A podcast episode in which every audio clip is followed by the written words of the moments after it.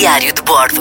M80 Extra com Gonçalo Câmara. A Finlândia foi eleita o país mais feliz do mundo pelo quarto ano consecutivo no relatório de felicidade mundial das Nações Unidas, feito pelo Gallup World Poll, eh, com base em dados de 149 países.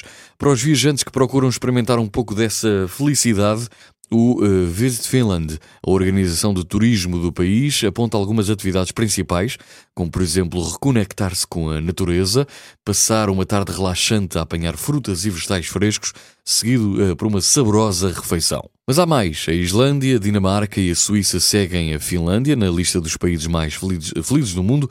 No extremo oposto da lista, considerado o país mais infeliz do mundo, está o Afeganistão, seguido de Zimbábue, Ruanda, Botsuana e Lesoto.